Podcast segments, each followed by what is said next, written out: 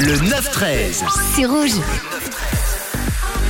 Et en ce mardi, les amis, on part euh, décrypter une expression à son origine, une expression de la langue française qu'on a tous euh, déjà entendue, qu'on a déjà tous euh, utilisée. Aujourd'hui, on s'intéresse à l'expression avoir un nom à coucher dehors, ce qui signifie avoir un nom difficile à prononcer. Et il faut se rendre au Moyen Âge pour découvrir l'origine et le sens premier de cette expression, parce que oui, on risquait vraiment de coucher, de dormir dehors à cette époque. Au Moyen Âge, justement, les voyageurs, les touristes de cette époque qui voient voyager, qui partaient loin de chez eux, devaient se rendre à une auberge pour passer la nuit.